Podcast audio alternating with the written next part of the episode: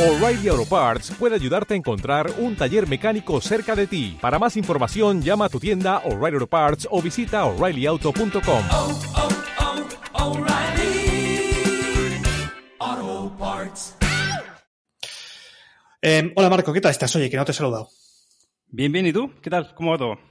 Bien, bien. Eh, aquí la hora de comer, allí la hora de despertarse y de tomarse el café, me imagino, ¿no? En Chile. Sí, sí, estamos listos ya con varias tazas de café y para, para empezar esta entrevista y hablar de, de podcast que siempre viene bien. Siempre viene bien. Oye, pues mira, he estado pensando, digo, a ver, ¿cuál va a ser la primera pregunta que te voy a hacer? Y digo, no te voy a hacer ya la típica pregunta de ¿qué es un podcast? Porque creo que ya a estas alturas, en 2023, la gente ya tiene más o menos una idea de qué es el podcast. Pero yo me acuerdo que cuando empezamos a, a colaborar junto con Paloma en esto del podcast, y me imagino que tú, cuando empezaste a grabar tus primeros episodios del podcast, eh, esto del podcast era un fenómeno mm, desconocido, ¿no? O sea, hablando de 2019, 2020 todavía era muy desconocido, pero ya la gente lo, lo asocia, ya lo reconoce. Incluso estaba viendo que en los stand-up comedy de Estados Unidos le hacen, hacen bromas como que no todos necesitan un podcast a esta altura, porque se ha expandido tanto que da la sensación que todos tienen un podcast ahora. Mm. Incluso en Los Simpson creo que también sale algún episodio de podcast, así que esto ya, si sale en Los Simpson, es algo ya que está extendido. Rick and Pero bueno. Morty también, sí, en varias series que he visto que, que aparece ahí. los- Sí, también, en, en esta también, sí, sí, sí. Eh, oye, Marco, ¿cómo, cómo empezaste esa- con, en esto, en el mundo del podcasting en el 2019? Bueno, mira, en ese tiempo yo con mi esposa y yo, Jessica, que también es una de las fundadoras de, de LatinL, a nosotros nos gustaban los podcasts. Realmente éramos oyentes de, de podcast y era un formato que era mm, familiar para nosotros. Entonces un día decidimos crear como nuestro propio, nuestro propio podcast. Además que en ese tiempo recuerdo que mucho contenido de, de Latinoamérica, 2019 podcast no, no había. Entonces también había una necesidad de, contenido como el que se crea en, en que es mi canal que está dedicado a, a, a Latinoamérica, andar a conocer la cultura, que puede ser muy general, quizá un académico va a decir, oye, pero Latinoamérica es muy general. Sí, pero a nivel de mercado es una distinción que funciona y que la gente reconoce. Entonces había una necesidad de ese espacio y así fue como decidimos que, que queríamos empezar el- en el podcast. Y Mm. cuando poco, un poco prueba de error. O sea, yo comencé en el mundo del podcast con un libro que se llama Podcasting for Dummies, pero totalmente desactualizado para, para ya 2023. Si alguien está pensando en comprarlo, eh, es mala idea porque van a perder mucho tiempo con, con muchos conceptos que ya no, no aplican y herramientas que se mencionan ahí que ya no, que ya probablemente hoy, hoy no sirven. Mm. Claro, es que en aquella época, eh, cursos de cómo hacer un podcast y tal, eh, supongo que si te metías en YouTube, igual sí que veías algo, algo había hecho. Ahora ya igual ya puedes encontrar ya cosas más, más extensas y, y tal. Em, pero bueno, eh, oye, ¿y, por qué decidiste meterte en el podcast y no en YouTube, por ejemplo? ¿Por aquello de que el nicho estaba vacío o porque tú, por tus habilidades o por, no sé, igual escuchabas mucho podcast en aquel entonces y dijiste, yo también quiero uno? Lo que pasa es que podcast en realidad yo llevo escuchando desde 2010, o sea, eh, mucho tiempo que... Porque yo también, como, como estudiante de idioma, yo estudié traducción en inglés y francés. Cuando, en 2010 yo recuerdo que tenía esta necesidad también de escuchar audios de, de las lenguas que estaba estudiando. Entonces, un día buscando como radio en francés o radio en inglés, me encontré con podcast y había una biblioteca de audios con diferentes temas y a mí eso me pareció increíble. Entonces yo los descargaba en mi MP3 y, me- iba a la universidad escuchando esos, esos contenidos. Entonces era un formato que podía escuchar cuando iba de viaje, que era cómodo. Y entonces para mí era como la opción lógica al momento de crear contenido. YouTube no me siento tan cómodo con el video. Entonces creo que el podcast en ese sentido también nos favorece mucho porque, o sea, tú puedes hacer un podcast en pijama y, y no pasa nada. No pasa nada. En cambio, YouTube, YouTube necesitas como un buen fondo, el setup, ¿cierto? Una, una cámara de video decente para que la gente se quede. Entonces, requiere también, es un medio que requiere una inversión mucho mayor que un podcast que lo puede hacer simplemente con un buen micrófono y ya. Mm. O sea que la pandemia nos vino cojonudamente bien, ¿no? A los, a los podcasters, porque claro, eh, to- todo lo que tú dices ahora de las características que tiene el podcast es genial para gente que, que igual sí que, oye, pues igual escucha, o incluso igual luego también cuando sale la pandemia, ¿no? Sale a conducir con el coche, ahí se escucha un podcast, ¿no? Para aprender idiomas. Claro, claro. Sí, sí, sí. La pandemia yo creo que le vino bien al, al mundo del podcasting. De hecho, creo que en ese tiempo también explotaron y aumentaron Mm. y se volvieron mucho más, más conocidos. Ujú.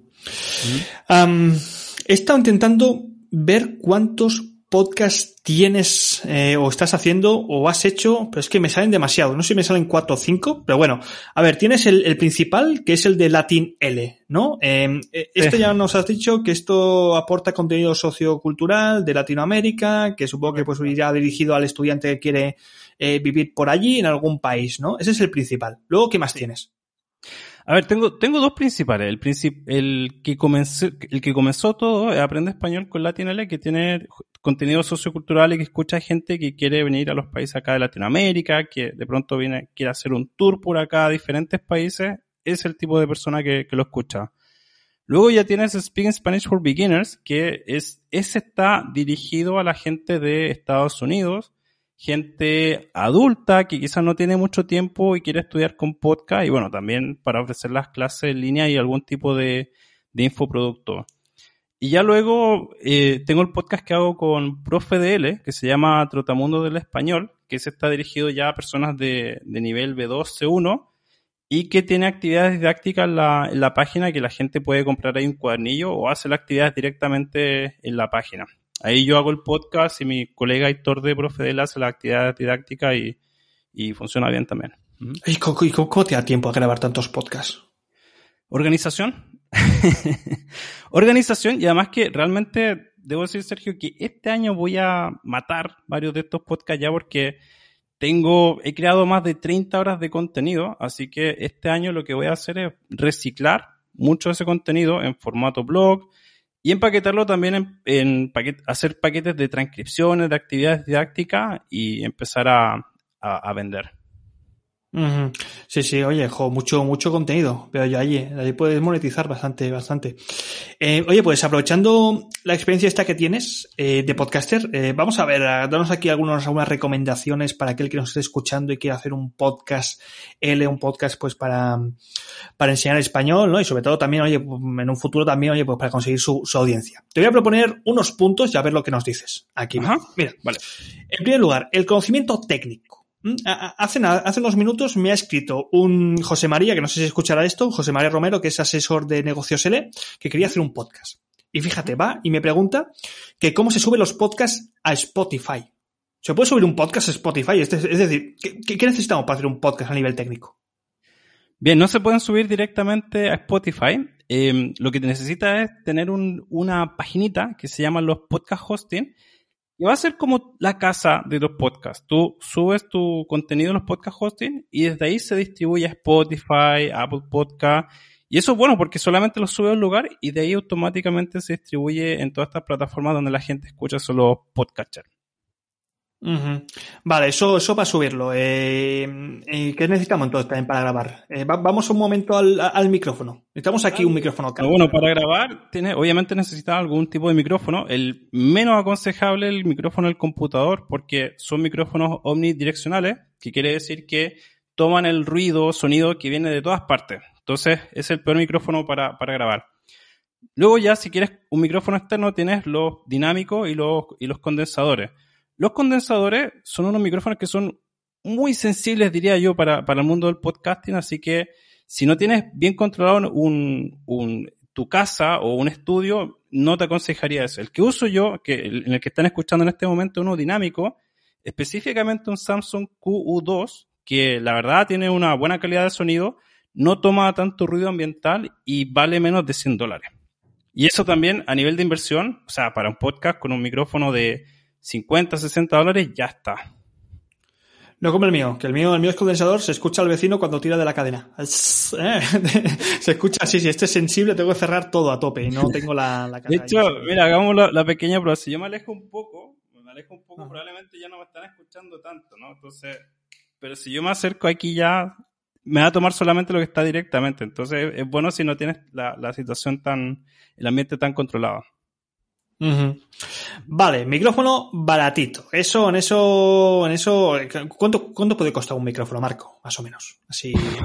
Mira, este, este que, este que recomiendan harto, el Samsung Q2, vale 60, 70 dólares. Pero hay, hay, yo empecé con uno de 20 que usé en varias entrevistas cuando comencé el podcast de 20 dólares y hasta el día de hoy son las entrevistas más escuchadas incluso en el podcast.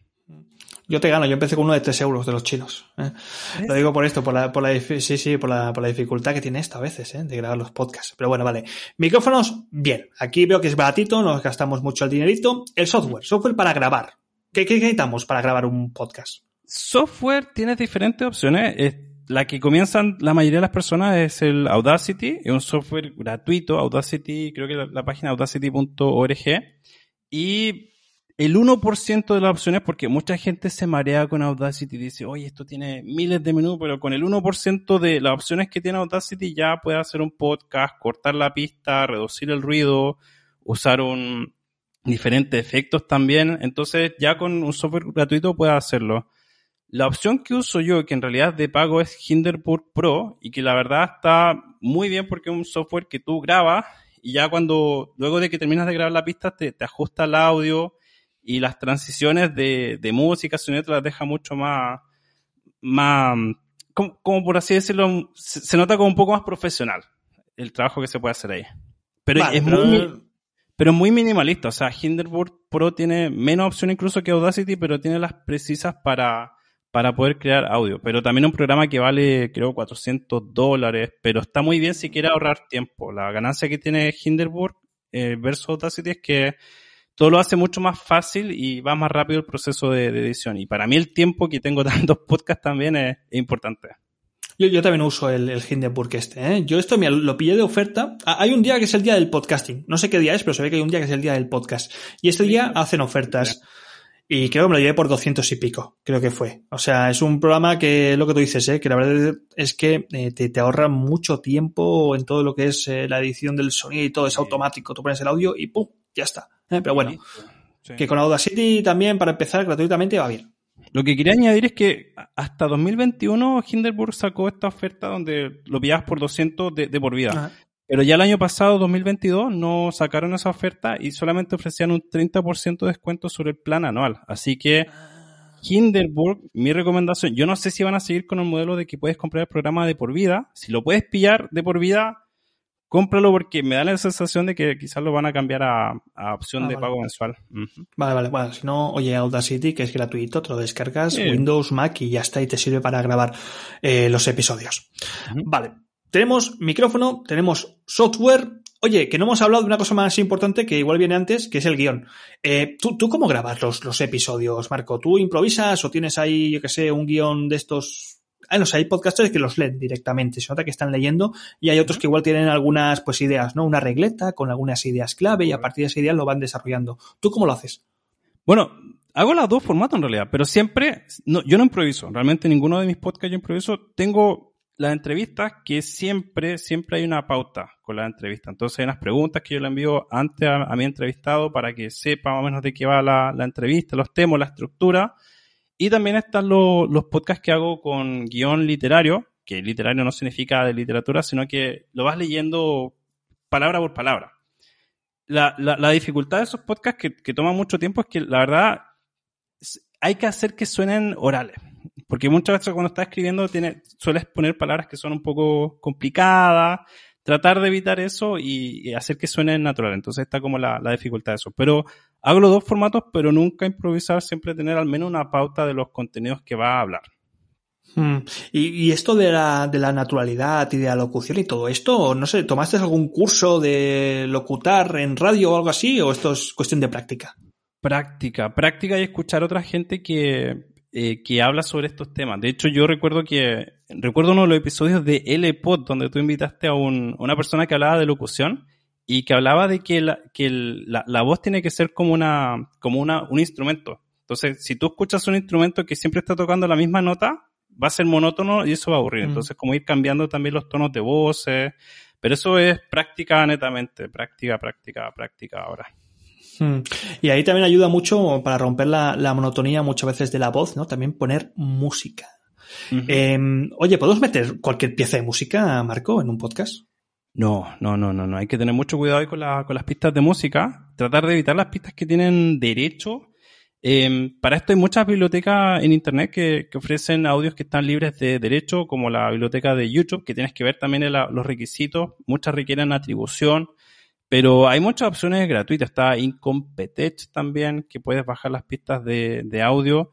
Ahora, si ya tienes un poco más de presupuesto, puedes comprarla en, sitios como Oreo Jungle, que puedes comprar una pista para tu, para tu contenido.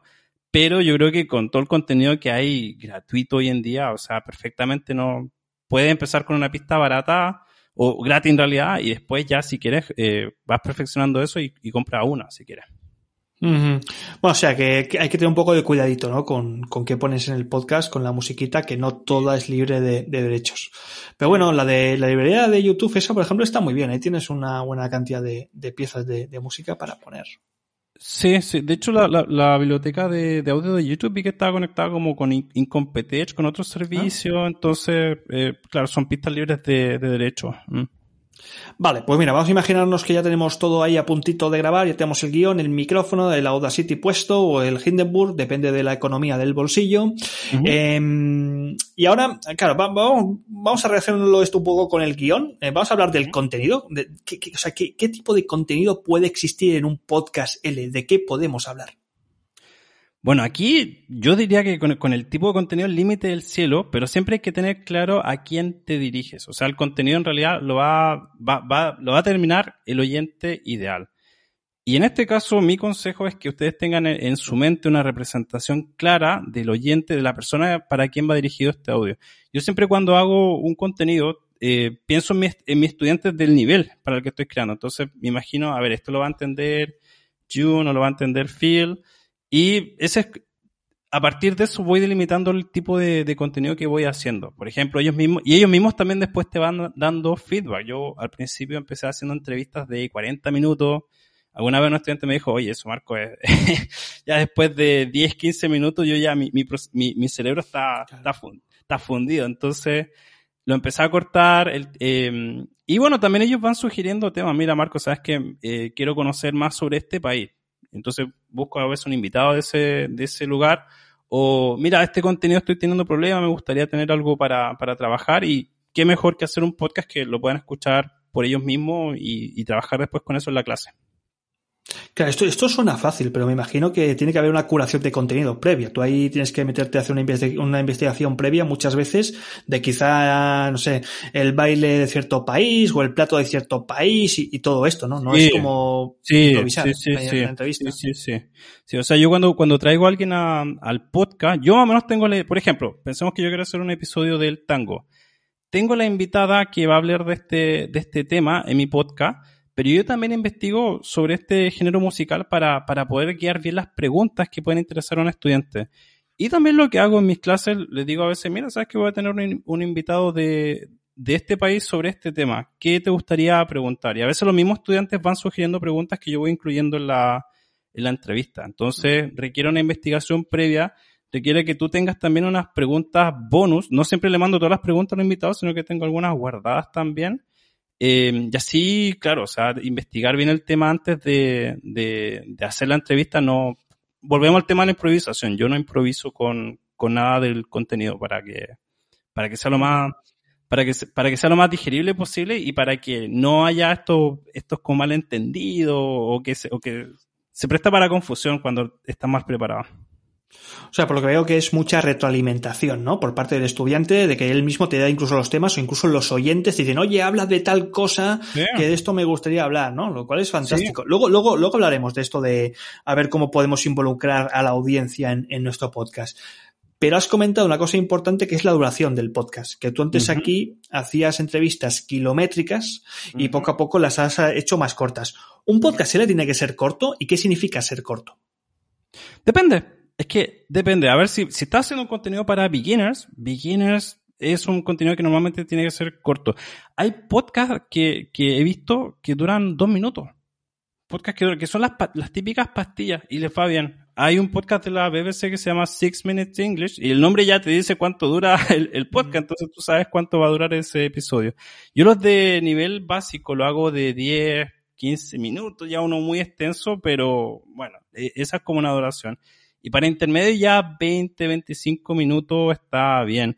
De hecho, la, duración de 20-25 minutos también porque mi oyente ideal, cuando está en Estados Unidos, porque yo apunto a ese público, alguna vez leí que, que en el- normalmente una distancia de llegar al trabajo, que es donde la gente escucha mucho podcast en, en los vehículos, toma 20-25 minutos. Entonces hacer un contenido que ellos van a escuchar en ese recorrido y que lo acompaña y, y ya también puede ajustarlo dependiendo de... Por eso, importante conocer a tu oyente ideal para eso también.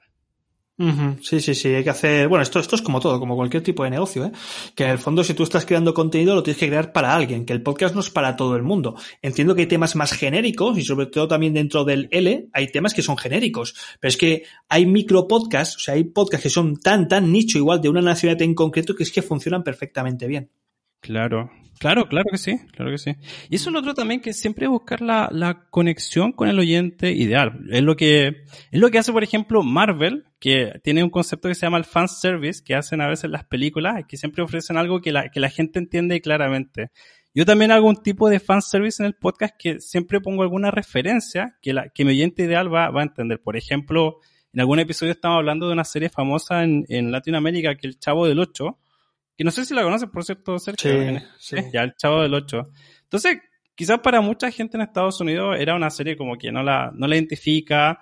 Y en algún momento yo hice la similitud como con Friends, con las diferencias, porque El Chavo del Ocho es una serie de un barrio pobre, pero Friends son unos amigos que se reúnen en un café todos los días. Yo dije, como, ¿qué, qué persona en Latinoamérica va a poder ir, ir todos los días a un café a reunirse con los amigos? Entonces creo que eso también conecta bien con la gente y entiende los contrastes, y entiende los contrastes. Entonces siempre encontrar este como fan service, como, ah, mira, Marco hizo la similitud con, con Friends, que es algo que, que ellos reconocen. Sí, eso es el podcast. El podcast es vida real, ¿no? Es decir, llevarle pues el contexto al cual ellos estén, estén acostumbrados. Eso. Am, vale, vamos a imaginar, Marco, que ya tenemos aquí el podcast grabado, ya le hemos dado a grabar ahí a Audacity, ya tenemos todo, lo hemos grabado, tenemos ya un archivo MP3, me imagino. ¿Qué, qué narices hacemos con el archivo MP3? ¿Dónde, dónde lo llevamos? Bueno, luego de que ya tienes este archivo MP3, lo sube al podcast hosting y desde ahí ya se empieza a distribuir a los diferentes podcatchers. Que los podcatchers es nada más que la aplicación donde el estudiante va a escuchar este, este contenido. Y de ahí luego ya empezar a hacer la promoción. Vale, vale, espera, espera, espera, no saltemos el paso. El- lo- los hostings, ¿qué, ¿qué hostings hay? ¿Dónde podemos subir yo un podcast? ¿Esto hay que pagarlo? ¿Es gratis? ¿Cómo va? Como en, eh, como en todos los casos, siempre tienes opciones gratis y opciones de pago. Tienes el gratuito que que mucha gente empieza, que es Anchor, que está asociado a Spotify y que he visto últimamente que lo han potenciado mucho también porque Spotify quiere entrar fuerte en el terreno del podcasting. Yo personalmente uso es uno que se llama Spreaker, que la ventaja que tiene es que Spreaker tú pagas un plan que tiene un límite de minutos, 100, 100, 100 horas por ejemplo, 100 horas, 500 horas, tú vas eligiendo, y, y desde ahí lo distribuyo. Y bueno, hay diferentes, está Spreaker, está Buzzsprout, está Podbean, todos con diferentes opciones. A mí me acomoda Spreaker porque, bueno, por el número de reproducciones que tiene Latinele, que, bueno, son 60.000 mensuales entre todos los podcasts, a mí me conviene tenerlo ahí para monetizar. Entonces, hay- es una opción que no ofrece muchos podcast, podcast hosting y Spreaker sí la tiene. ¿Y, esto cuánto cuesta? ¿Cuánto cuesta un podcast hosting de estos? Creo que tienen planes a partir de 8, 8 dólares, creo que tenía Spreaker. Lo que pasa es que Spreaker también me contactó eh, por, por el número de producciones justamente de la TNL y a mí me ofrecieron el plan de por vida gratis. Entonces yo no, no, no, no me estoy fijando mucho los precios ya. Yo me quedo ahí porque me Ya ofrecieron está, esa... te, te- te han fichado, te han fichado de Sí, speaker, sí, ya no sí. te vas. Sí, sí.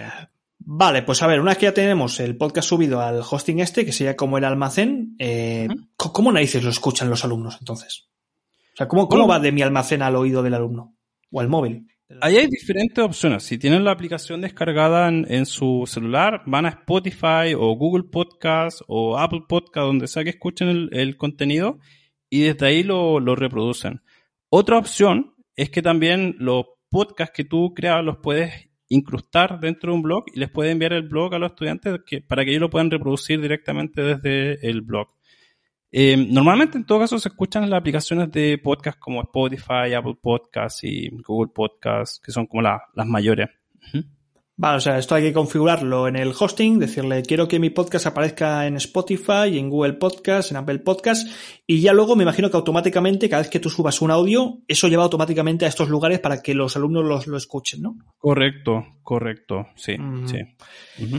Eh, vale, me estoy ahora pensando en, vale, tenemos ya el podcast subido, la gente ya lo puede escuchar, pero ¿cómo narices lo encuentra? Pues claro, esto, esto ¿tú, tú cómo, va, cómo das visibilidad, Marco, a tus podcasts?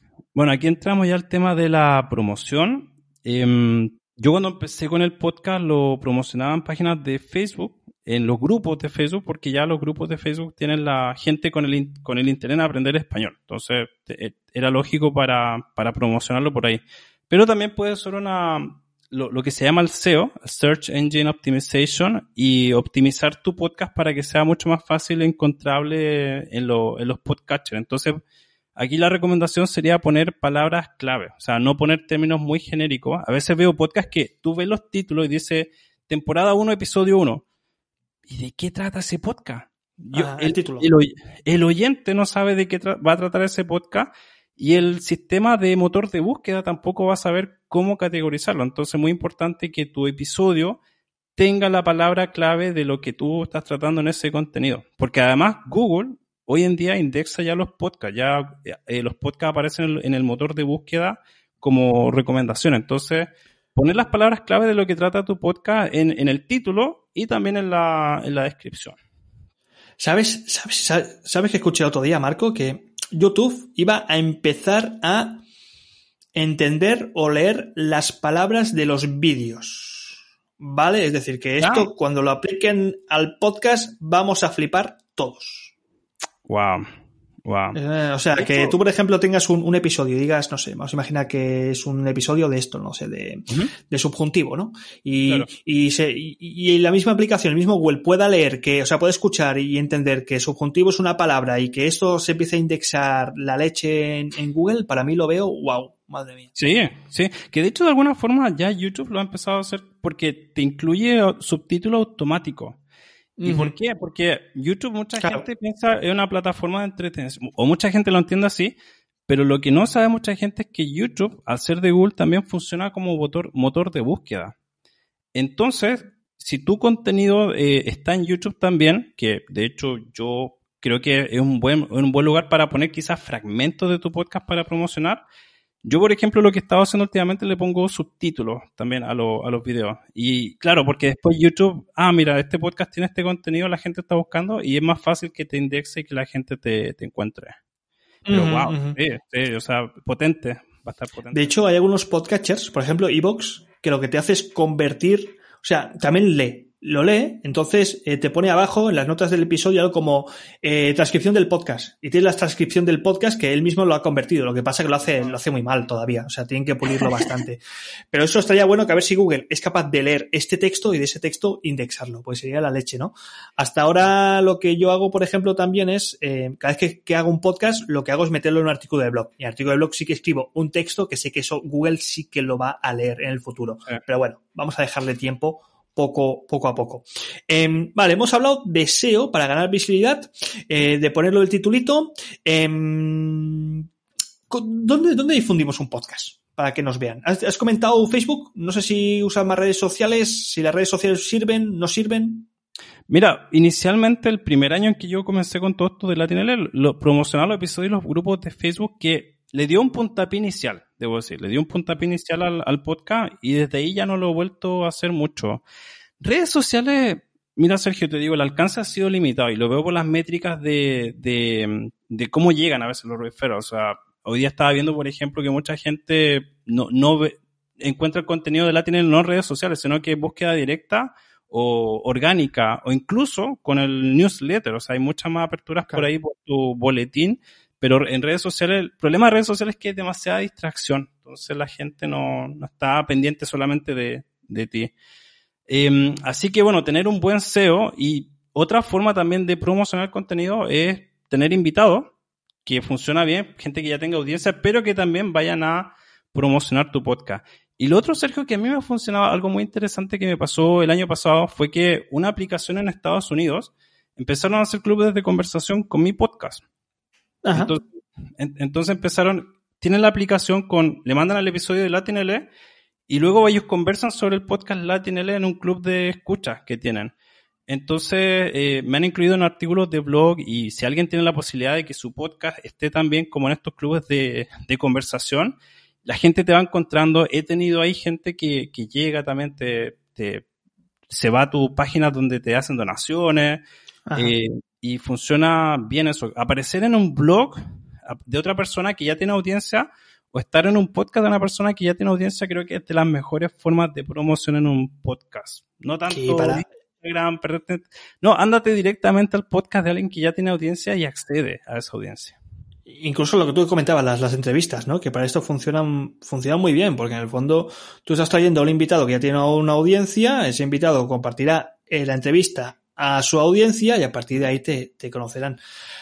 Vale, oye, pues tomamos nota con lo de los estos. Eh. No sé si alguna vez has pagado por algún plan de estos de visibilidad que tiene el podcatcher. Por ejemplo, Evox tenía. Evox tenía en aquel entonces. Yo creo que cuando lancé el podcast pagué durante 3-4 meses, creo que eran unos 20 euros al mes. Y eso funcionaba. O sea, ahí conseguías un montón de suscriptor. Claro, yo imagino que son suscriptores, entre comillas, suscriptores guarros, de, de de mal lead, o sea, de lead de baja calidad, que supongo que se suscribirá ahí cualquiera. Pero no sé si tienes algún tipo de, experiencia pagando planes de visibilidad en el podcatcher? No, realmente no, nunca he pagado en un podcatcher para, para tener eh, visibilidad. Lo que sí he hecho es invitar gente que tiene audiencia o, bueno, lo mismo, la misma gente después ya que te conoce. Lo que pasa es que, a ver, creo que comencé en un buen momento y empezó a ganar tracción desde el comienzo, entonces creo que nunca tuve necesidad de eso. Pero, pero me imagino, sí, debe tener su, su resultado así.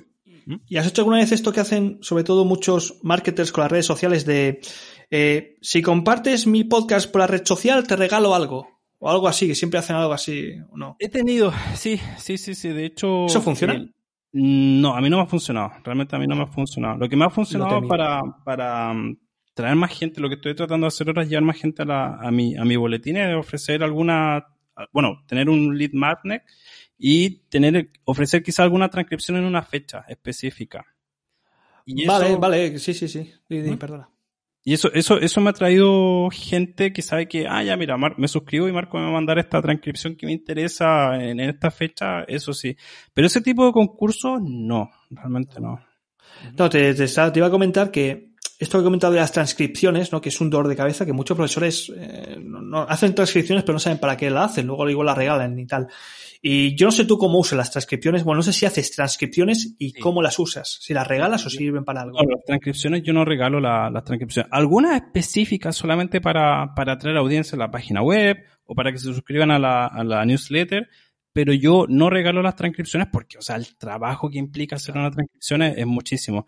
Lo que sí hago, la transcripción para mí es las cosas para que se vayan a mi Patreon. En este momento tengo 40 personas que me apoyan en Patreon en total ya en esa cuenta han pasado más de 80, 90 personas que en algún momento han decidido apoyar Latinl y que bueno, cuando, cuando deciden apoyarlo a través de Patreon o Patreon, eh, tú le das la, transcripción. Pero es más que nada la excusa. Yo lo uso como una forma de que, bueno, si además te, me apoyas, puedes acceder a las transcripciones. Vale, ya que has abierto aquí lo del dinero, eh, la guita, la pasta, ¿cómo se dice en Chile dinero así coloquialmente? La, la luca. La Luca, pues vamos a hablar de Luca, que, mm, a ver, el podcast, yo creo que el podcast sirve, sirve para dos cosas fundamentales. Eh, hay, yo entre ellos, que lo usamos como como canal de visibilidad y para arrastrar audiencia a nuestro negocio, es decir, que el podcast no es nuestro negocio, es una herramienta para darnos a conocer y llevar gente a la página web o algún producto o algo. Y luego hay otros podcasters, que creo que aquí igual tú sí que estás, que sí que ganáis dinero directamente con el podcast, es decir, lo monetizáis directamente. Has comentado Patreon. ¿Cómo monetizas un podcast? Y para la gente que no, que no sepa qué es Patreon, ¿qué es Patreon? Patreon es una plataforma de crowdfunding donde la gente te, a partir de un aporte de dinero, accede a un tipo de contenido exclusivo. Entonces, como si lo quieren ver de una forma más simple, como un tipo de membresía. Tú, ellos pagan un, aporte mensual y tú le das algún tipo de, contenido cada mes. Em, Patreon funciona bien, funciona bien para, si, tienes como un contenido adicional que, quieres dejar detrás de, de algo de pago, eh, está súper bien.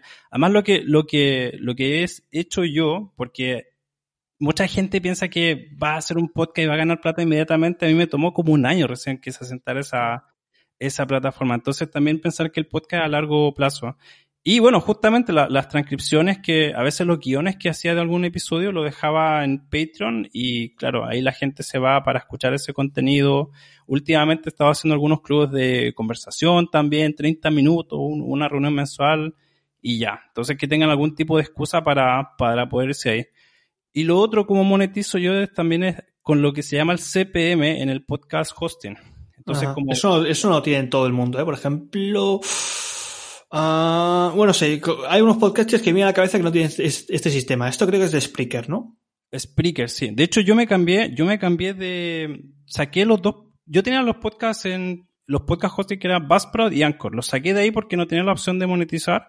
Y Spreaker sí la tenía, entonces lo que hice yo fue juntar estos dos podcasts, que además Spreaker lo que te permite hacer es juntar todo tu contenido y monetizarlo. Entonces, a fin de mes te llega un dinero con, con la plata que tú hiciste de todos esos podcasts.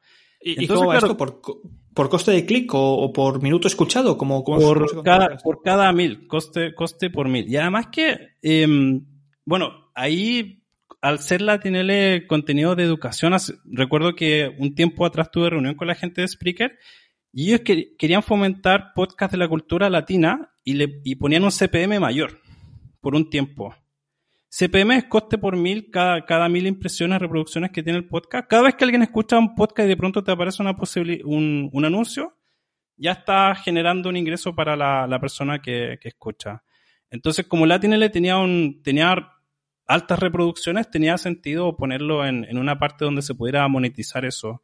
Y la verdad, yo te digo, o sea, un ingreso, para mí un ingreso adicional pasivo que tengo todos los meses que me llega ahí por, por eso. Claro. O, o sea, que por, que por lo que veo que tienes montado lo que es, entre comillas, la membresía de Patreon, donde tú, donde los oyentes a cambio, pues, de algo que tú das, una transcripción o un episodio premium o lo que sea, te pagan cada mes. Y luego tienes esto que es automáticamente del, del CPM de, de, de mil, que son mil descargas, entiendo, son mil clics. Mil descargas, sí, sí, sí, sí. Cada mil descargas te pagan, te pagan algo y es- con todos los, ep- o sea, con todos los. Todos los episodios todo. que tú tengas de todos los canales de, Todo, to- o sea, todos los episodios. Lo, lo bueno del podcast es que tú lo creas una vez y ese, ese contenido la gente lo va a seguir escuchando Claro. hasta el infinito. Yo hago contenido que sigue siendo relevante hasta el día de hoy. Entonces, en, en ese sentido, to- todos esos episodios que hice en 2019, 2020 todavía siguen, siguen monetizando. Y de hecho, te digo, o sea, si alguien quiere más o menos tener una, una cifra, en, en meses, bueno, he tenido más de mil dólares solamente en monetización con, con, con los CPM. Entonces, pero va variando. Tampoco hay que confiarse mucho porque hay meses que sube más, otros que baja. Entonces, eso también hay que considerar. Pero un ingreso extra que, que te llega también. ¿Y, y cómo, cómo ves esto de vender episodios premium? Me- No me estoy refiriendo quizá a un pack, igual me refiero a un episodio muy premium. ¿Tú, tú crees que esto la, la gente puede, o sea, es, es algo tangible, es algo que se puede hacer?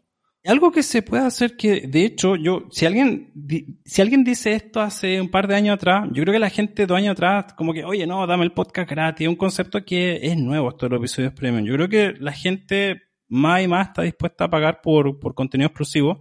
Y que de hecho, te digo desde ya que en LatinL ya va a empezar este año, de hecho, mucho del contenido que yo voy a hacer va a ser de pago. Va Claro. a ser de pago. No, no va a ser todo ya ahora de público y gratis, no, porque ya tiene la audiencia, entonces ahora tiene sentido para mí tener como esta opción de pago.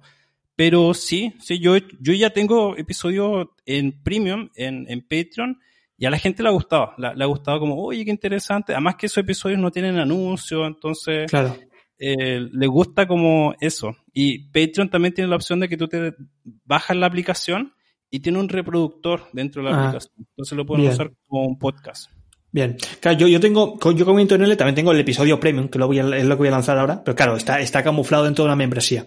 Entonces, es una membresía, vale, que tendría sentido porque son audios premium, pero es que hay muchas más cosas en la membresía.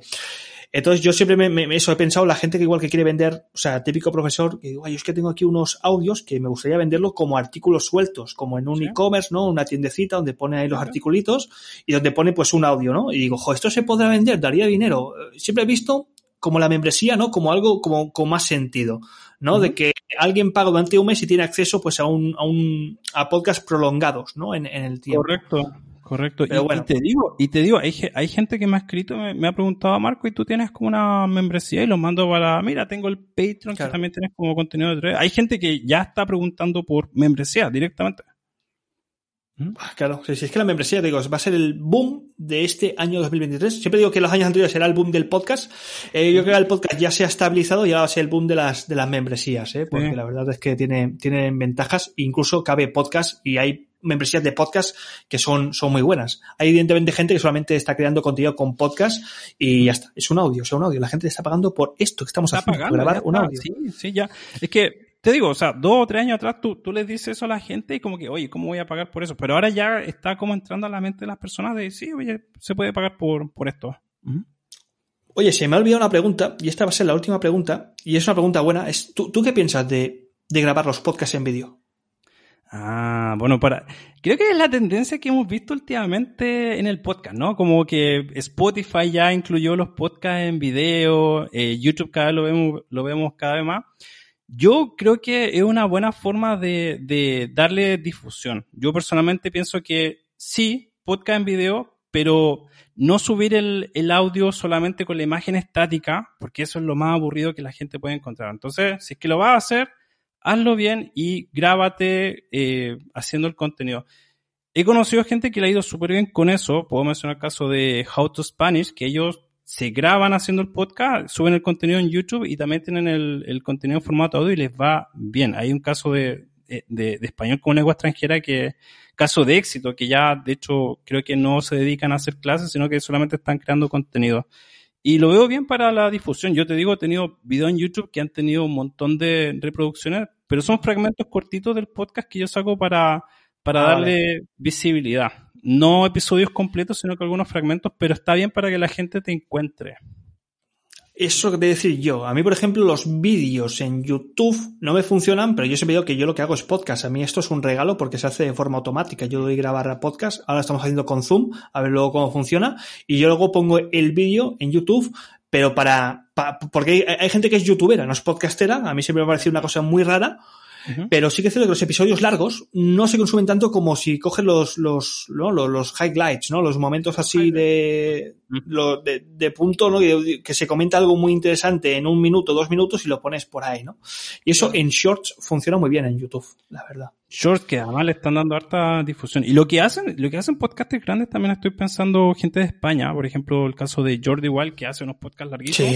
Pero después corta, corta, ese mismo podcast lo corta en videos de 5 minutos, 6 minutos, y así hace un montón de, de videos. Yo creo que una buena forma de darle difusión al, al podcast. Sí, también digo que en estos casos es, es gente que, que no está grabando esto con una webcam como nosotros, sino que tiene pues unos focos, una cámara, tiene un equipo detrás, que está ahí toqueteando. Entonces, ahí queda muy chulo eh, ver esos vídeos porque salen muy bien. No como nosotros, que a, a ti se te ha pixelado 50.000 veces la imagen, Marco. Vas a aparecer aquí todo pixelado. Vamos a ver cómo sale luego el vídeo en, en. Vamos a ver, bueno, lo bueno del podcast es que la gente se, se tiende a enfocar en, el, en la calidad del contenido y ojalá que toda esta entrevista Sí. le haya dado ahí un montón de, de luces de cómo se puede, cómo se puede hacer. Pues bueno, eh, te voy a decir yo, Marco, gente que igual te ha visto borrosa o gente que sí que te ha escuchado y se ha enamorado de tu voz, ¿dónde te puede encontrar con esto del podcast, de Latinel y todo esto? Bueno, pueden visitar mi sitio web www.latinl.com, que bueno, realmente estoy todavía trabajando en eso porque lo cam- cambié hace poco de Google Site a WordPress, así que estoy ahí haciendo como diferentes cambios, está en actualización, pero por ahí pueden ver mi contenido. Pueden encontrar también el trabajo que hago con Profedel en Trotamundos del Español. Lo buscan por ahí. Pueden incluso los profesores descargar un cuadernillo para trabajar con sus estudiantes y eso está súper bien ahí. Recibe la transcripción con el audio. Buenísimo. Y bueno, eh, en, en los podcasts también, en Spotify, Google Podcast, buscan LatinL y ahí van a aparecer los contenidos que, que hago en formato podcast. Bueno, luego, luego dejaré como siempre los enlaces correspondientes en el artículo de blog, porque como te he dicho, Marco, yo todos los podcasts los meto en artículo de blog por aquello del SEO y por aquello de que se difunde mucho mejor. Así que allí supongo que te encontrarán. Oye, eh, muchas gracias por bajarte por aquí, por Movimiento en L. ¿eh? Nos has dado aquí indicaciones sobre el mundo del podcasting. Espero que la gente también eh, visite Podcasts L en plural para que allí pues veamos que tienen, tenemos un fantástico curso para hacer podcast, donde estás tú y Paloma. Estáis los dos y yo también, por ahí. Y esperemos que siga vivo durante mucho Eso, eso, eso, sí, sí. Que además este año, en, creo que en, en octubre, noviembre, por ahí, van a haber Sí, algunas plazas para... Sí. Ahí, va, va- ahí saldrá cosas nuevas. El grupo de Facebook creo no lo vamos a cargar. O al menos vamos a buscar algo que sea, pues, lo que yo que sé, como lo que estamos ahora usando en la tribu. Igual, el Herdit Ujú. este que igual funciona para hacer foros y eso. Pero bueno, que es un curso que está, está muy bien. Perfecto, yo, y yo te quiero felicitar también por todo el trabajo. De hecho, debo decir, Sergio, que yo eh, empecé a escuchar tu podcast en 2019-2020 y tú fuiste la persona que, de la primera persona que escuché el concepto de infoproducto y para mí fue como un, todo un mundo de como, oye, no tengo que trabajar directamente y así que te agradezco también por todo ese contenido y feliz de ser parte de la tribu también, que veo hay gente que, que hace podcast también ahí. Ah, que esto es un fichaje eh, reciente. Dentro, sí, hace poquito te has sumado aquí a la, a la tribu, ¿eh? pero bueno, sí. Sí, no, el, con- el contenido, o sea, increíble, increíble. Te felicito por todo, por todo eso. Pues nada, ahí estamos, todos a ganar dinero con el podcast, que también se puede. Hay que pasárselo bien y también ganar dinero, las dos cosas que son compatibles. ¿eh? Pues bueno, Marco, muchísimas gracias, que te vaya muy bien. Chao, chao. Chao, chao. ¿No te encantaría tener 100 dólares extra en tu bolsillo? Haz que un experto bilingüe de TurboTax declare tus impuestos para el 31 de marzo y obtén 100 dólares de vuelta al instante. Porque no importa cuáles hayan sido tus logros del año pasado, TurboTax hace que cuenten. Obtén 100 dólares de vuelta y tus impuestos con 100% de precisión. Solo con Intuit TurboTax. Debes declarar para el 31 de marzo. Crédito solo aplicable al costo de la presentación federal con TurboTax Full Service. Oferta sujeta a cambios o cancelación en cualquier momento.